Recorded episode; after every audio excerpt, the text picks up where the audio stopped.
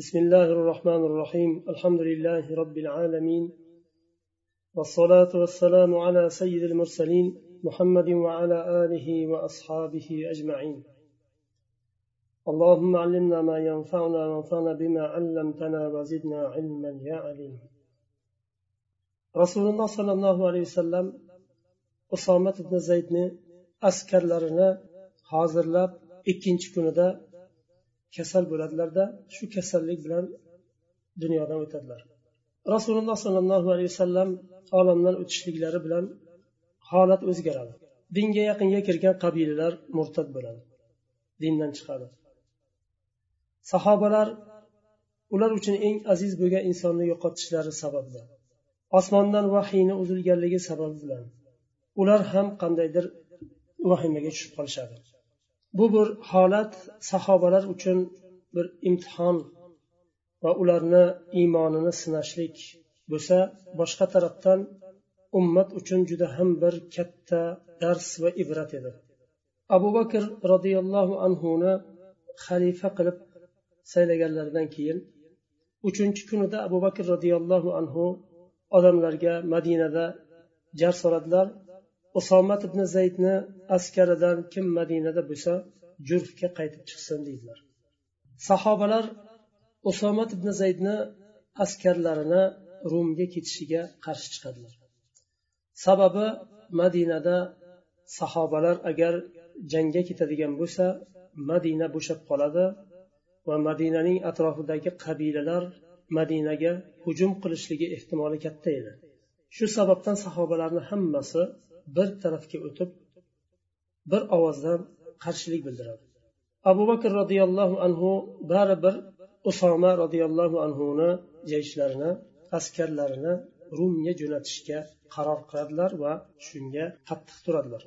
Sahobalardan qarshi chiqadiganlar ko'paygandan keyin abu bakr roziyallohu anhu sahobalarni kattalarini muhojir va ansorlardan bo'lgan katta sahobalarni jamlaydilarda fikrlarini biladilar. Sahobalarni hammasi fikrlarini aytganlaridan keyin abu bakr roziyallohu anhu ularni tarqatadilar va yana boshqa yig'ilish qilib sahobalarni jamlaydilarda aytadilar usomat ibn zaydni askarini madinada qolishi haqida unutinglar deydilar chunki men rasululloh sollallohu alayhi vasallam tiklagan bayroqni tushirmayman. Rasululloh sollallohu alayhi vasallam hozirlagan askarni to'xtatmayman deydilar. Bo'lib ham u kishi vafotlaridan oldin sollallohu alayhi vasallam yuboringlar degan amrlarini ham eslatadilar va u kishini amriga men xilof chiqmayman deydilar. Bu narsani umuman zehnlaringdan chiqarib tashlanglar deydilar. Umar ibn hattob roziyallohu anhu aytadilar abu bakrni bu darajada qattiq turganini ko'rdimda demak alloh taolo bu kishini qalblariga shu narsani soldi deb xotirjam bo'ldim deydilar. Bu yerda abu bakr roziyallohu anhuni boshqa sahobalardan ajralib turadigan tarafi.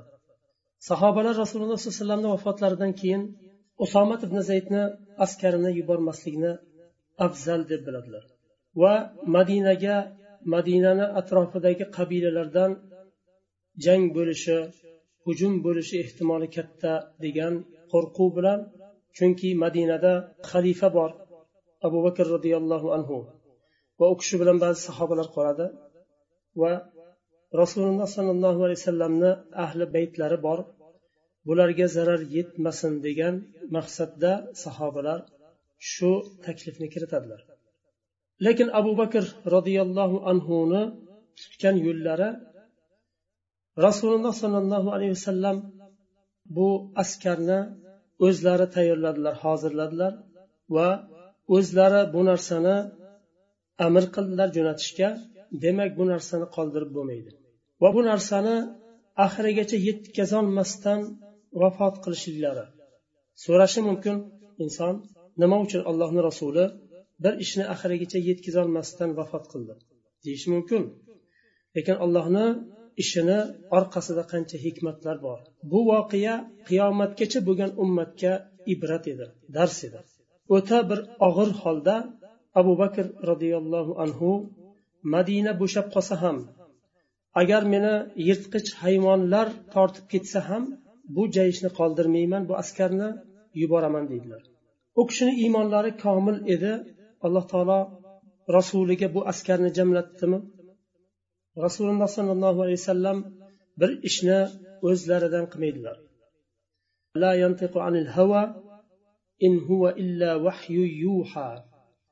Allohni rasuli sollallohu alayhi vasallam o'zidan gapirmaydi har bir gapirgan so'zi olloh tarafidan vahiydir degan oyat. Demak bu ollohni amri bilan rasululloh sollallohu alayhi vasallam bu askarni to'pladilar jamladilar. Va buni oxiriga yetkazolmasdan alloh taolo u kishini bu dunyodan oldi. Va bu yerda har qanday og'ir holatda ham allohni va rasulini hukmini o'rniga keltirishlik bajarishlik va qolgan ehtimoli bo'lgan xavf xatarni allohga qoldirishlik tavakkul qilishlik va rasululloh sollallohu alayhi vasallamni amrlarini bajarishlikni abu bakr roziyallohu anhu oldinga qo'ydi. Oldinga qo'ydi. Emas balki shundan boshqasini qilmayman dedilar. Nusrat ollohdan rasululloh sollallohu alayhi vasallam agar biror bir zarar bo'ladiganda bu askarni yuborishni buyurmagan bo'lardilar. U kishi olloh bilan vahiy orqali bog'langan rasul agar bu ummatga katta bir zarar yetadigan darajada bir xatar bo'lganda bu askarni yuborishni buyurmagan bo'lardilar. Shuning uchun abu bakr roziyallohu anhu usomat ibn zaydni askarlarini yubordilar. O'zlari birga jurfga chiqdilar va u yerda askarga nasihat qildilar. Ey insonlar to'xtanglar men sizlarga o'nta nasihat qilaman shoyatki foyda bersa sizlarga degan nima bilan askarga nasihat qiladilar. Aytadilar xiyonat qilmanglar. Jangdan tushgan o'ljakni so'roqsiz olmanglar va ahdi paymonni buzmanglar. Agarchi kufr bilan bo'lsa ham dushman bilan bo'lsa ham bir narsada ahdlashilsa buzilmaydi. Va muslaqmanglar jasadini kesib azoblamanglar. Yoki o'lgan jasadni ham kesmanglar. Yosh bolalarni o'ldirmanglar. Yoshi katta erkak ayollarni qariyalarni o'ldirmanglar. Xotinlarni ham o'ldirmanglar. Xurmolarni daraxtlarni kesmanglar yoqmanglar. Biror bir meva beradigan har qanday daraxtni kesmanglar. Qo'y sigir va tuyalarni o'ldirmanglar. Magar zarur bo'lganda yeyishlik uchun so'yinglar deydilar. Va bir qavmlarni yonidan o'tasizlar. Ular kanisalarida ibodat bilan mashg'ul bo'lgan qavmlarni yonidan o'tasizlar. Ularga tegmanglar deydilar. Kanisalarida xoli qolinglar ular. Shu vasiyatlarni qilib abu bakr roziyallohu anhu askarni rumga jo'natadilar. Va usoma roziyallohu anhuga alohida nasihat qiladilar. Payg'ambaringiz nimani buyurgan bo'lsa shuni qiling. Oldin xudoa degan yerga keling. Undan keyin abil degan yerga keling deydilar. Rasululloh sollallohu alayhi vasallam shunday buyurgan bo'ladilar. Rasululloh sollallohu alayhi vasallam qanday buyurgan bo'lsalar shunday qiling deydilar. Bu ollohni rasulini so'ziga ergashishlik izma iz ergashishlik hech xato qilmasdan o'zgartirmasdan ergashishlik bu sahobalarni olgan ta'lim tarbiyalari edi va ulardan keyingilarga ham mana shu qoldi meros bo'lib.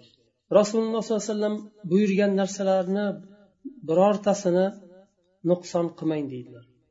Usoma roziyallohu anhu rasululloh sollallohu alayhi vasallam qanday buyurgan bo'lsalar shunday davom etadilar rumga kirib boradilar xudoaga boradilar undan keyin abilga keladilar va alloh taolo dushmanni qalbiga qo'rqinch soladi va ular nusrat bilan va g'animat bilan qaytadilar. Rumni podshohi heraql usoma roziyallohu anhuni askarlarini ko'rganda hayratga qoladi. Ashoblarini jamlaydida aytadi bu musulmonlar sohiblari ya'ni payg'ambarlari vafot qilganiga qaramasdan bular bizni yerimizga g'azot qilib kelyapti deb hayron qoladi. Shunda heraqlni ashoblari aytadi agar bularni bu darajada quvvati bo'lmaganda edi bizni yerimizga bunday holatda kelmagan bo'lardi payg'ambari vafot qilgan holatda bular bizni yerimizga g'azot qilib kelib kelmagan bo'lardi agar quvvatli bo'lmaganda deydi. Va alloh taolo shu sababdan rumni qalbiga qo'rqinch soladi. Va ular istagan planlashtirgan ko'p narsani qilishdan qo'rqadi keyin ular rasululloh sollallohu alayhi vasallamni vafotlaridan keyin madinaga g'azot qilish ham plani bo'lishi mumkin edi. Rumni yeriga g'azot qilganlarga ham qarshi va undan boshqa ham katta katta bir xatarli planlarni tuzgan bo'lsa ularni alloh taolo qalbiga qo'rqinch solib sahobalarni bu usoma roziyallohu anhuni askarlarini bu rum yeriga kirib kelishi islom ummati uchun buyuk bir nusrat va e, haybat bo'ldi. Abu bakr roziyallohu anhuni axloqlari sahobalarni hammasi qarshi chiqqanda ham ularni dalil bilan qoniqtirishga harakat qildilar. Va hatto umar ibn hattobga ajabbarun fil jahiliya va havvarun fil islom deb haligi u kishini dovyurakliklari johiliyatda jabbor ediz islomda endi qo'rqoq bo'lib qoldizmi? deb qattiq gapiradilar. Ya'ni qo'rqoqlik emas bu yerda aslida umar ibn hattob va boshqa sahobalar ham madinaga qolganlarni g'amida bu narsani usomani roziyallohu anhuni askarlarini qolishiga ham fikr bo'lishgandi sahobalar. Hatto usoma roziyallohu anhuni u kishini yoshlari o'n yetti o'n sakkiz yoshlarda yosh hali yigit bo'ladilar. Ansorlardan ba'zi sahobalar umar ibn hattobni abu bakr roziyallohu anhuni yonlariga yuboradilar. Taklif qiladilar usomani o'rniga boshqa yoshi kattaroq tajribasi yaxshiroq bir sahobalardan birisini tayinlang degan taklif bilan umar ibn hattobni abu bakr roziyallohu anhuni yonlariga yuboradilar. Umar ibn hattob kelib abu bakr roziyallohu anhuga aytganlarida achchiqlari kelib o'rinlaridan turib ketadilar sakrab.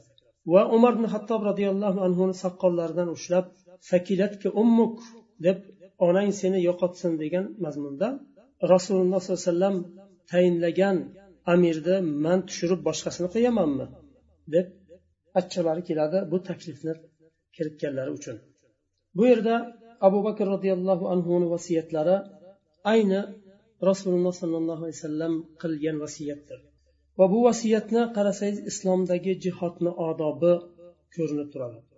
Xiyonat qilmaslik xiyonat nafaqat o'zini amiriga yo o'zini askariga birodarlariga balki dushmanga ham xiyonat qilmaslik omonatdor bo'lishlik va ahdni ushlashlik va odamlarni mollariga qo'l cho'zmaslik nohaq va ularni mollarini tortib olmaslik nohaq bir narsaga boshqa kishilarni agarchi o'lja bo'lsa ham shu molga tegmaslik va odamlarni azoblamaslik. Agar dushman bo'lsa ham askarga qarshi urush qilayotgan bo'lsa ham uni azoblamasdan o'ldirishlik. Musla qilmaslik ya'ni jasadini kesib azoblab o'ldirishni musla deydi.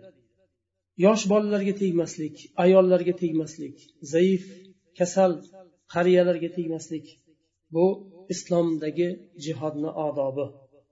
Hattoki boshqa qavmlarni boshqa dindagi odamlarni e'tiqodi bilan hur qo'yishlik erkin qo'yishlik. Agar kanisasida ibodat qilayotgan bo'lsa islom ularga zarar berishdan o'ldirishdan qaytardi. Qo'ying ibodatini qilaversin bu islomni odobi islomdagi jihodning odobi. Usoma roziyallohu anhu jaysh bilan askar bilan qaytadilar. Nusrat bilan g'alaba bilan va g'animat bilan qaytadilar.